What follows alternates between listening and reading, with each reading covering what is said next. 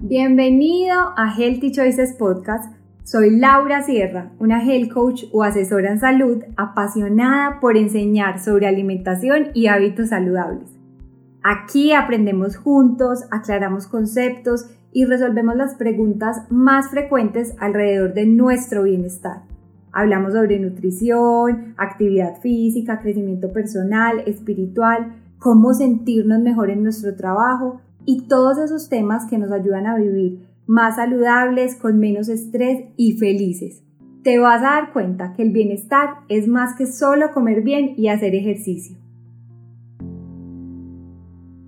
Hola a todos, bienvenidos a un nuevo episodio de Healthy Choices Podcast. Hoy vamos a estar hablando de cómo mejorar el amor propio con Juliana Mejía. Ella es psicóloga de la Universidad del CES, es máster en desarrollo personal y liderazgo del Instituto Borja Vilaseca y certificada en coaching mayéutico del mismo instituto. También tiene una maestría en dirección de recursos humanos en EAE e Business School en Barcelona.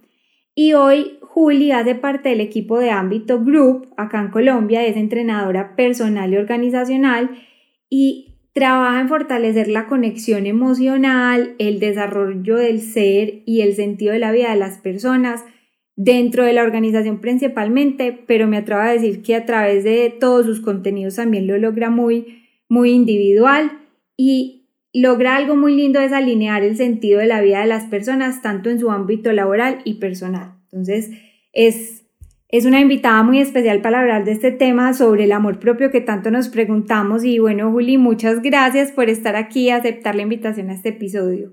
Auris, no, gracias a ti por la invitación. Espero que con lo que les voy a compartir hoy puedan aprender muchas cosas, implementarla en su vida y que a partir de mi experiencia personal puedan reflexionar para su experiencia personal. Empecemos por eso, hablando un poquito de tu historia, qué te ha traído a ser una vocera del autoconocimiento y el amor propio. Lauris, te cuento, como tú lo mencionaste ahora, yo soy psicóloga, tengo una maestría en dirección de recursos humanos, en desarrollo personal y liderazgo y soy certificada en coach. Em, durante, muy, durante el tiempo de mi carrera organizacional me di cuenta de la importancia de acompañar a los seres humanos en el ámbito laboral, por lo que siempre me enfoqué en la psicología organizacional. Y luego a partir de una experiencia de vida que tuve, que ya te la voy a contar, eh, decidí enfocarme en ayudar a las personas no solo desde su ámbito laboral, sino también desde su ámbito personal con procesos de coaching enfocándome en los tres pilares que yo considero que le dan a uno equilibrio como ser humano, que es todo el tema de la salud, el amor y el trabajo. Entonces, para contarte un poquito de mi historia y de cómo llegué al tema de amor propio y a todos estos temas del ser humano, hace tres años, Lauris, yo tuve una enfermedad en donde me dio un infarto en el cerebro. Eh, sin ninguna causa que a hoy se haya identificado, en donde yo perdí parte de algunas capacidades cognitivas, perdí eh, la capacidad de caminar, tener claridad y coherencia en el lenguaje y el tono de voz, perdí la capacidad de comer, de la deglución, controlar esfínteres y sobre todo perdí la capacidad del movimiento de mi lado izquierdo del cuerpo. Entonces esa situación que tuve tan cercana a la muerte, en donde a mí me dieron 72 horas de vida, eh, pues me hizo a mí eh, cambiar el enfoque de mi vida y tomar una decisión que fue retirarme de la empresa en donde fui líder de recursos eh, humanos por siete años, vincularme a Ámbito, que es la empresa en la que hoy estoy con dos socios, en donde nos enfocamos en ayudar a las personas a encontrar su felicidad laboral a través de procesos de gestión humana. Y paralelo a esto, me di cuenta que las personas eh, necesitaban de un mentor o de un guía que los ayudara en los diferentes procesos a los que se enfrentaban en su vida, como los temas de la salud y el amor, entendiendo el amor, eh, todo el tema del relacionamiento interpersonal y el autoconcepto con el... Eh, con la autoconfianza y autocuidado, resumiéndolo en amor propio. Entonces ya llevo alrededor de tres, años, bueno, dos años y medio, mientras fue mi proceso de recuperación, enfocada en todos estos temas. Hoy eh, soy en ámbito la encargada de los temas comerciales y de los temas de creación de nuevas líneas de negocio y atendiendo a todos los clientes. Y por otro lado, tengo mi marca personal que se llama Juliana Mejía, entrenadora personal organizacional y coach mayéutica, que es el enfoque que decidí en el tema del coaching, que es un coaching enfocado netamente en el ser de las personas. Entonces eso es lo que yo hago y quién soy. Claro, y cuando hablamos eh, de amor propio, porque eso es algo que lo vemos mucho, nos lo repiten, eh, primero hay que amarse a uno mismo antes de, pues digamos que de, para saber amar a otros. ¿Qué es realmente ese concepto de amor propio? Mira, Lauris, cuando tú tienes una situación de estas en tu vida y en tu cerebro, literalmente se desestructura la idea que tú tienes de tu autoconcepto, porque mi cerebro se olvidó que yo tenía otra mitad del cuerpo. Em, yo estoy como contando mi historia para que entiendas lo que es amor propio para mí y cómo llegué a eso. ¿Ok? Súper. Listo. Entonces, cuando el cerebro se olvida del autoconcepto y de la percepción del cuerpo, eh, te toca empezar a construir por ti misma y gracias a la psicología que estudié, eh, todo ese, digamos que a volver a construir la percepción que tienes de ti mismo, te toca aceptarte como eres porque a pesar de vivir una situación de esas, ya lo único que te queda es aceptar lo que hay y salir adelante, a menos que te quieras quedar en una cama, que no fue mi, digamos que en ese caso no fue, no fue lo que yo decidí. Y eh, luego de, de tú lograr como estabilizar todo el tema emocional y de tu personalidad que también se me afectó un poco, ya entender que a pesar de no mover un brazo, que es lo único que no he podido recuperar, y de haber subido de peso, por haber tenido que cambiar mi rutina y por haber tenido que pues que suspender muchas cosas de las que yo hacía antes, como tratamientos de belleza, o hacer unas dietas demasiado estrictas, eh, pues te toca volver a crear un autoconcepto y un amor propio. Entonces, para mí ese amor propio es la capacidad de aceptarnos como somos, valorarnos y estar más cerca de encontrar la felicidad, ya que para mí la felicidad es la base del amor propio. Considero que el amor propio también es tener resiliencia, frente a las circunstancias que uno se le presentan en la vida y tener la capacidad con toda la valentía y el coraje de salir adelante, aceptarnos, respetarnos y entender eh, las percepciones y las consideraciones que tenemos hacia nosotros mismos de una manera positiva, aceptando cada una de nuestras condiciones. En este caso yo tengo una discapacidad, que es no poder mover mi brazo izquierdo, y en este momento también lo digo abiertamente, pues he subido mucho de peso por todos los cambios que tuve a nivel hormonal, por todos los tratamientos que me hicieron y por todas las situaciones a las que me he enfrentado durante estos tres años. Entonces, a mí en este momento que me queda, aceptarme, amarme y agradecer por cómo soy hoy en día y por lo que estoy segura que llegaría a ser más adelante. Juli, qué historia tan linda. Pues digamos que uno, uno diría, ¿cómo hace uno digamos, una persona que tenga cualquier tipo, pues en tu caso fue este, este tema pues en el cerebro, pero digamos un accidente, hay muchas personas que les cuesta mucho esa recuperación o que se quedan mucho tiempo lamentándose em, eso que les hace falta.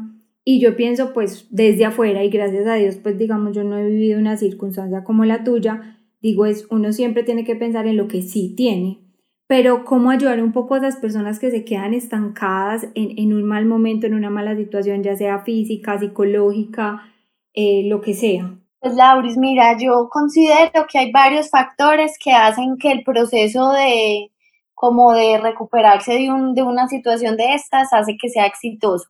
Considero que uno es la red de apoyo, todas las personas que a mí me rodean. Dos, una actitud positiva Tres, agregar sentido de humor a la situación que uno, que, que uno vive. Cuatro, tener acompañamiento de profesionales expertos en todos los ámbitos en los que tú necesites acompañamiento. Cinco, eh, tratar de resignificar tu sufrimiento y entender no el por qué, sino el para qué tú estás viviendo una situación eh, similar a la que yo viví. Y por último, eh, centrarte en pensamientos de gratitud y abundancia. Como tú decías ahora, yo hoy, yo, yo sí acepto que he pasado por momentos muy duros y hoy lo hablo de una manera muy tranquila y muy madura, pero me he demorado para llegar al lugar en el que estoy hoy.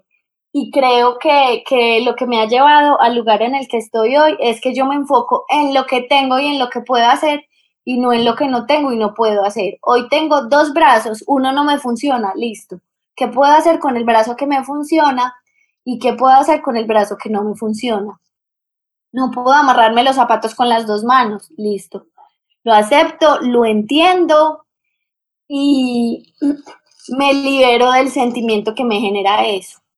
También eh, no puedo partir la comida sola. Ok, lo entiendo. Hay una ropa que no me puedo poner o de pronto hay unos temas estéticos o dietas que no puedo hacer por mi condición de salud. Simplemente yo me enfoco en lo que hoy puedo lograr y, y, en todo lo que tengo por delante. No me enfoco en lo que pasó y en que hubiera sido así, sino en vivir el aquí y el ahora, que es mi filosofía de vida. Y en agradecer por mi pasado, bendecir mi presente y confiar y comprometerme con mi futuro, que ese es mi lema, eh, que es el ABC de la vida, en donde yo me enfoco en agradecer por lo que fue, en bendecir lo que soy y en comprometerme con lo que va a ser de la manera más responsable posible. Y por ejemplo, ¿cuáles serían como esos saboteadores de, del amor propio? pues esos que llegan a uno como a dañarle la cabeza cuando uno quiere eh, tener en cuenta estas recomendaciones que estás dando. Bueno, Lauris, yo dividí los saboteadores en saboteadores internos que uno mismo se sabotea o incluso los externos. Y encontré que los internos son todos esos miedos, inseguridades, creencias irracionales y eh, pensamientos obsesivos y el ego que es el que nos hace sabotearnos a nosotros y no encontrar el amor propio. Y externos, que a veces no los podemos escoger nosotros, pero por X o Y motivo en la vida algo tenemos que aprender de esa situación. Evidencié que puede ser la educación que nos dan, la misma familia o incluso situaciones traumáticas que vivamos a lo largo de nuestros días. Pero, por ejemplo, digamos, en sociedad, nos importa demasiado el qué dicen los otros, la opinión de los demás, cómo trabajamos internamente para dejar de darle tanta importancia a eso que piensan los demás. Claro que sí, mira, yo, eh, como te dije ahora, he, venido em, recuperándome y logrando como encontrar ese amor propio durante estos tres años. No ha sido un proceso rápido ni fácil, pero las circunstancias que viví me han hecho llegar al punto donde estoy, como te lo había dicho ahora. Entonces, en, el, en la sociedad en la que hoy nos movemos es muy probable que haya muchos estereotipos y, y que las personas que me rodean eh, de pronto puedan hablar de mí o puedan decir, ay, mira, ella es discapacitada, mira cómo está de gorda, mira que no mueve un brazo, mira que camina raro.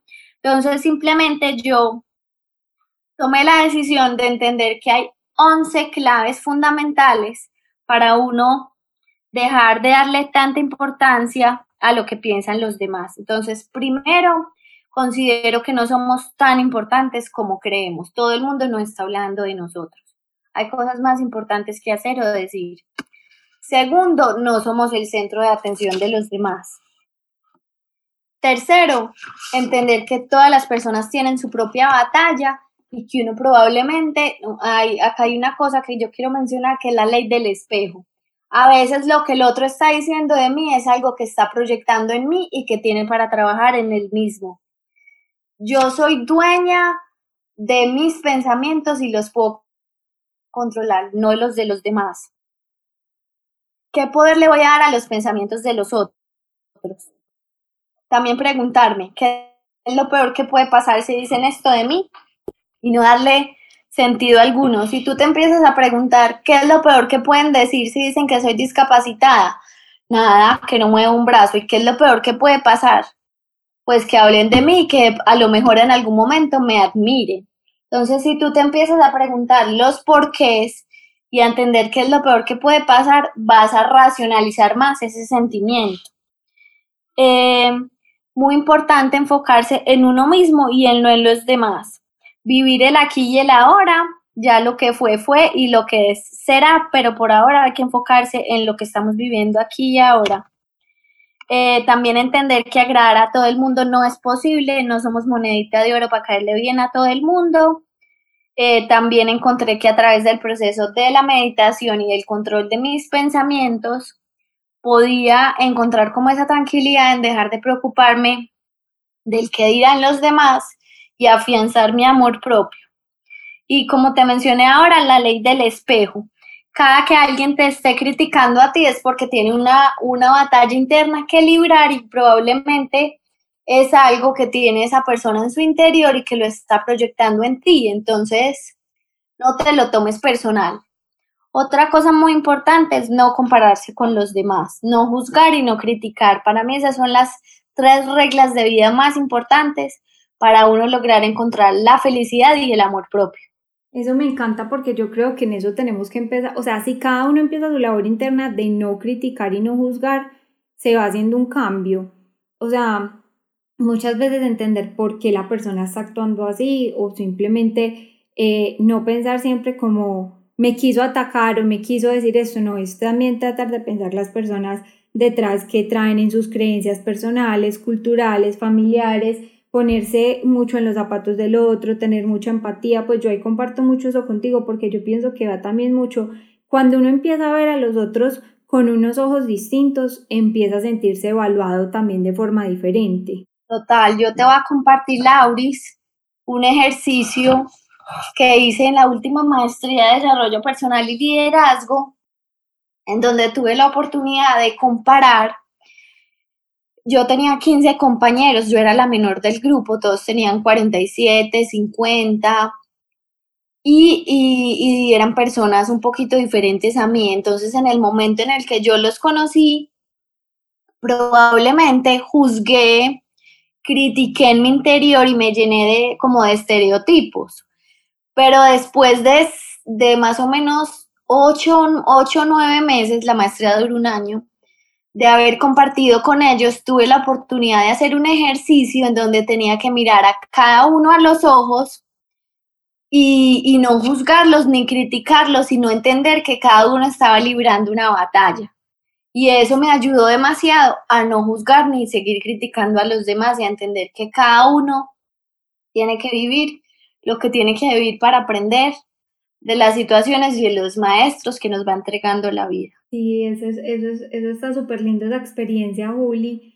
Y me vuelvo un poquito a lo que estábamos hablando ahorita de lo de los demás, pero también eh, cómo convencernos que no somos una talla, un peso determinado o un modelo de estereotipo que nos han vendido, porque realmente o nos hemos ido eh, como metiendo en la cabeza, digamos que tuvo entender que no eras de pronto esa parte del cuerpo que no se mueve, simplemente sigue siendo Juliana y no lo has dejado de ser. Y Lauris, mira, eh, yo creo que lo único que importa realmente es tú cómo te sientas.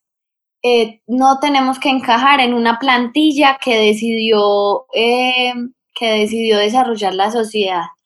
Cada ser humano es único la belleza es completamente subjetiva y hay que entender que todos tenemos cuerpos diferentes y que somos únicos e irrepetibles. Entonces, yo incluso eh, durante este tiempo me he dado cuenta que es una talla. Si yo soy 8, en Blue Jeans soy 6, ¿qué importa? Que es una talla, no es nada, simplemente es un número que no me va a catalogar a mí como una persona gorda o flaca.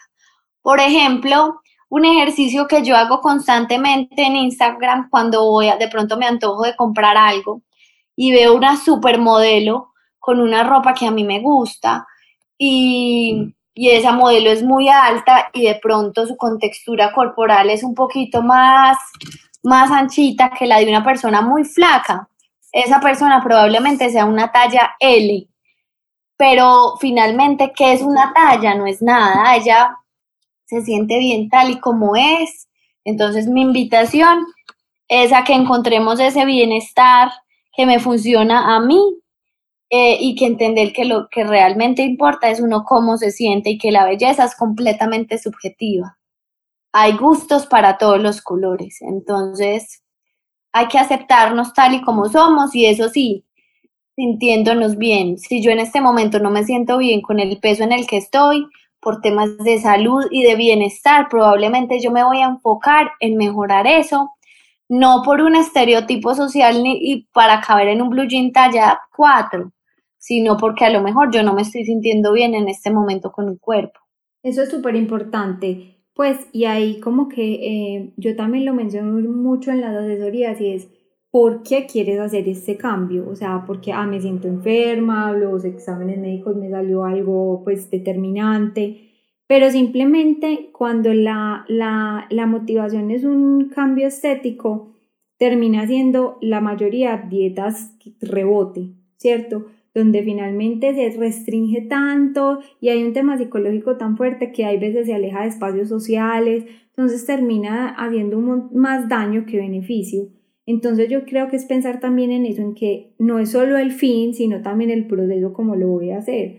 Porque, por ejemplo, ¿de qué le sirve a uno? Listo, me voy a ver súper flaca, súper bonita en esa talla o peso o eh, lo que sea que yo tengo ahí en mi mente como referente pero para qué si no salgo de la casa porque es que no puedo comer nada en la calle con mis amigos porque ellos comen otra comida que no me gusta o que no va con mi alimentación y no lo disfruto y nadie ni siquiera me ve. Pues hay cosas que de verdad hay veces detrás de eh, las restricciones alimenticias o de seguir esos estereotipos no, no, no se racionalizan o, o, eso como digamos nos influye con la vida de nuestra pareja o nuestra vida familiar, nos hace digamos que de pronto eh, empezar a priorizar un montón de cosas que, eh, digamos, no son tan, al final pues no, no, no, pierden peso, pierden a la familia o dedicar demasiado tiempo al ejercicio y no tener un balance en otras cosas, creo que ahí pues podríamos echar cuerda, pero, pero sí es muy importante pues y coincido mucho en lo que tú dices, es entender como que si el fin es salud, está bien, pero es entender también cuál es esa motivación. Y Lauris, y creo que uno ahí eh, de pronto quiero, quiero compartirte el tema de la pareja, que uno a veces le da mucho poder a la pareja. Y dependiendo de lo que la pareja piense o cómo te categorice, tú te sientes como tal. Y como les decía ahora, el único que puede tener el control sobre uno cómo se siente es uno. Y es muy importante entender el fin. Yo, por ejemplo, hoy en día hago ejercicio eh, más que no, no por rebajar los kilos que tengo de más, sino que lo hago por un tema de salud, porque probablemente si no hago ejercicio es muy probable que me repita otro infarto en el cerebro. Y así como quiero cuidar mi salud y quiero cuidar mi apariencia, lo hago por mí y por nadie más. Yo no tengo por qué darle el control a los otros sobre lo que piensan de mí o cómo yo me siento. No podemos permitir que nuestras parejas nos reafirmen nuestra autoestima. Tu autoestima y tu amor propio es solo tuyo. Tú eres tu dueño y tú decides qué hacer con eso. Y eh, también hay que entender que el amor va cambiando, el amor se transforma. Yo creo que tú lo sabes más que nadie, Lauris, que ya estás casada. Eh, y el hecho de estar con una persona no significa que esa persona constantemente me tenga que estar reafirmando mi apariencia física o mi autoestima. Tú simplemente te fortaleces a partir de la presencia de esa pareja y esa pareja eh, tiene que tener su propio autoconcepto, es de él y de nadie más y tú no puedes influir en lo que en, tratar como de reafirmar o de pedirle aprobación constante para tú sentirte bien. Entonces el amor propio es de uno y de nadie más, no es de la pareja, ni de la familia, ni de los papás, ni de los hermanos, ni de los amigos. Y yo creo que ahí eso también influye mucho y toco el tema pues como laboral aquí, pero cómo digamos encontrar, porque muchas veces depositamos lo que somos con nuestro trabajo. O mira que uno hace la pregunta, ay, hola, y casi siempre que uno conoce a alguien, ¿tú qué haces? O sea, definir a una, tendemos a definir a las personas por lo que hacen, a lo que se dedican, pero como uno nunca dice como, hola, ¿quién eres tú? Pues, ¿quién es Juliana o quién es Laura? Y eso nos cuesta a veces mucho definirlo, yo lo he tocado en este podcast, pero muchas veces nos definimos por lo que hacemos en nuestro trabajo, como digamos, romper un poco eso y encontrar un sentido más desde lo personal que se complementa con lo laboral y que se complementará en el que este caso, digamos, con las parejas. Pues yo pensaría, Lauris, que primero que todo, eh, para uno cambiar, el, si uno quiere hacer el cambio en el mundo, uno tiene que empezar por cambiar. Entonces, si queremos transformar ese chip en la sociedad, Así como tú dices, yo me, acuerdo que hace poquito que estaba en vacaciones, lo primero que le pregunté a una persona, ¿y tú qué haces o en qué trabajas? Si esa persona no me dijo, ah, yo cuido a mis bebés, eso no la hace menos o la hace más. Simplemente eh, debemos es enfocarnos en quiénes son ellos como seres humanos y no darle tanto peso a los calificativos que nos pone la sociedad si soy separado, si soy discapacitado, si soy el director de recursos humanos de tal empresa o simplemente soy socia de ámbito.group. Entonces, eso hay que entenderlo y no dejar marcarnos esos estereotipos que nos genera la sociedad. Sí, sino que yo pues eh, reitero acá en esta pregunta es porque yo creo que muchas veces, por ejemplo, olvidamos lo que somos por eso que hacemos en cada día. Entonces, digamos que muchas personas les pasa que cambian de trabajo o pierden su trabajo, cambian de ciudad y ahí se pierde, pues pierden todo su piso, por decirlo así, y, y, y es casi como un accidente de vida. Y Lauris, yo la verdad el consejo que les doy a quienes me están escuchando es que a partir de mi situación de vida, mi ambición era ser no Juliana Mejía la que ayuda a los demás, sino Juliana Mejía, la directora de recursos humanos de una gran empresa. Pero al tener esta experiencia tan cercana a la muerte, me di cuenta que yo no quiero ser nadie, simplemente quiero ser yo y no me importa ni una posición jerárquica, ni, ni alimentar mi ego, sino que simplemente quiero sembrar huella en los corazones de todos y que todos seamos capaces de salir adelante al, que se nos, cuando se nos presente una situación difícil. Entonces, meterse eso en la cabeza, yo sé que no es fácil, todos somos muy ambiciosos y queremos más y más y más, pero a ti no te define una posición, no te define un nivel socioeconómico, no te define tu apariencia física, no te define absolutamente nada, tú simplemente eres una chispa divina del universo que tiene un objetivo aquí en el plano de la vida que viene a cumplirlo con todas las personas que lo rodean, que son sus maestros en la vida. Julia, entonces tú dirías o crees que nos, pues como que para ayudarnos a encontrar esa definición de quién soy, es tratar de entender como que cuál es ese propósito mío en la vida. ¿O qué crees que puede ser un lineamiento como listo, cómo defino y encuentro yo quién soy? Lauris, em, esa es una pregunta muy difícil que yo me llevo haciendo tres años y en donde he trabajado todos los días por encontrar quién soy. ¿Cómo he logrado esto? Eh, pues primero entender cuál es mi propósito en la vida. Segundo, sanar todas las heridas que yo tenga. Y tercero, valorarme como persona y reconocer para qué soy bueno y para qué no soy tan bueno aceptar con humildad para lo que yo no soy bueno y enfocarme en lo que soy buena para ayudarle a los demás.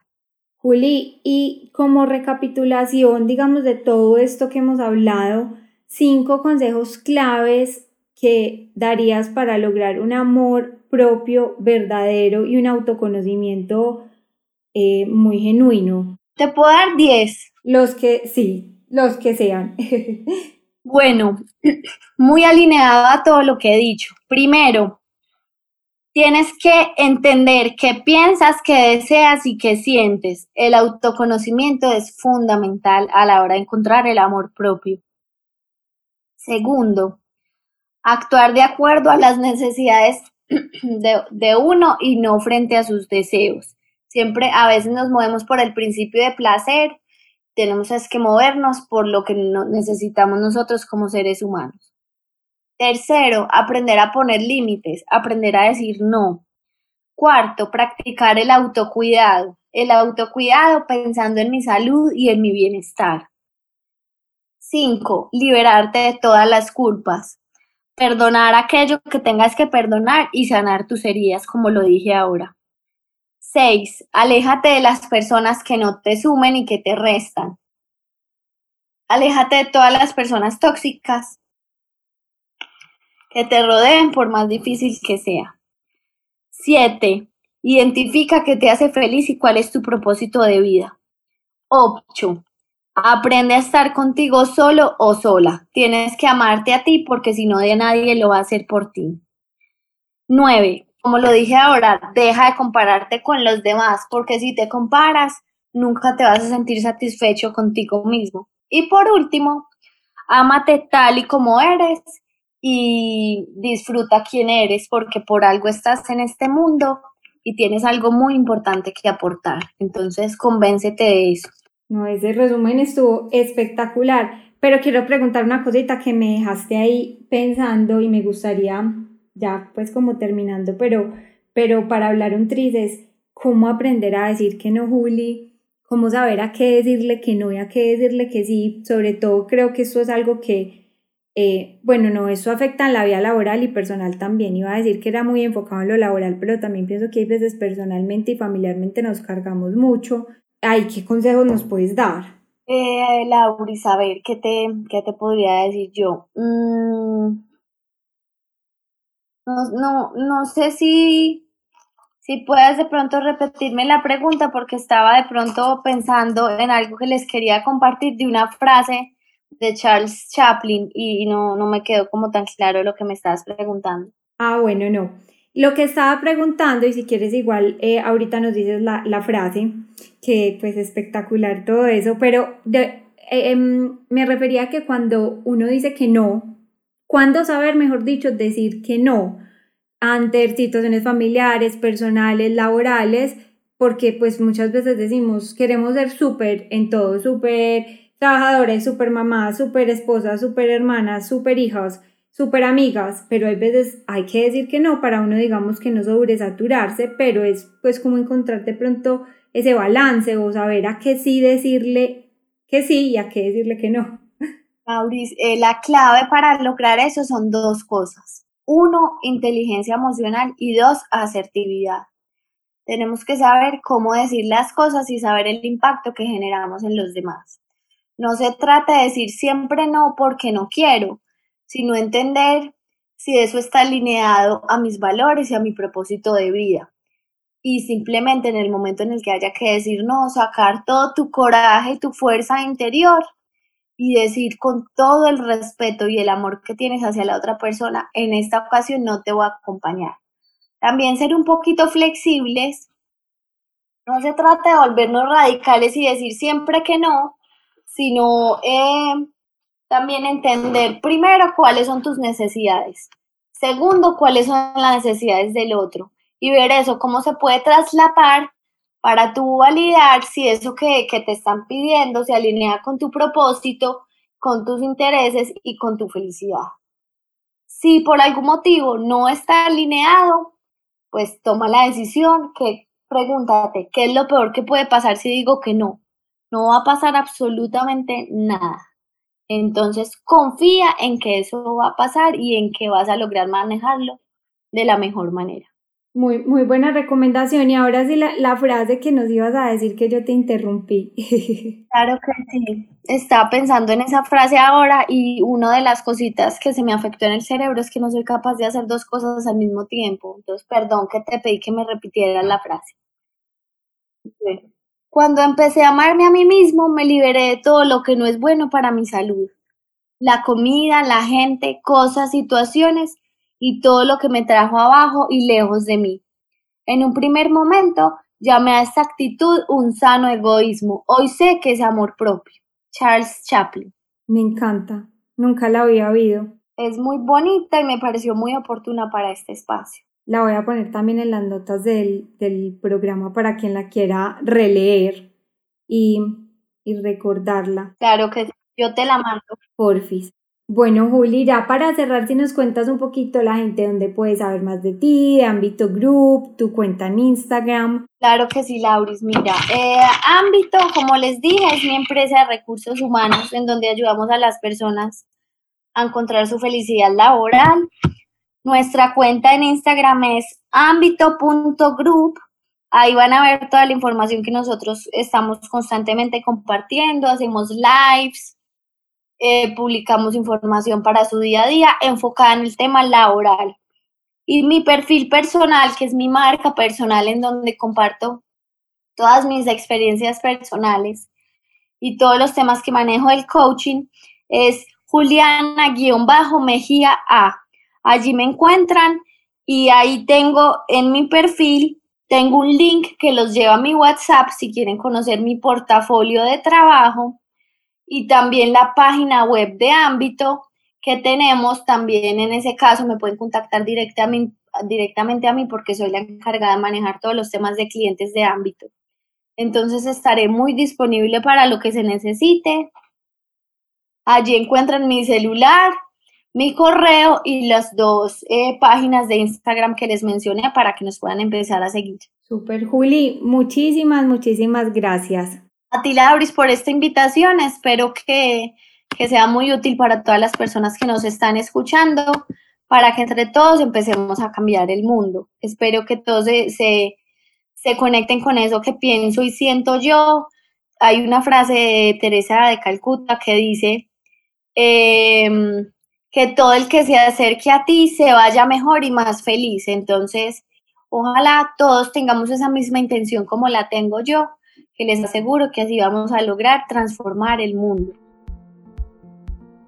Gracias por llegar hasta el final de este episodio. Espero que lo hayas disfrutado, hayas aprendido y tengas algunas ideas que puedas poner en práctica en tu día a día. Si aún no me sigues en Instagram, me puedes encontrar como arroba healthy by Laura. Me encanta que me dejes ahí tus comentarios y que me cuentes qué temas te gustaría oír en el podcast o a quién te gustaría tener como invitado. Chao, chao.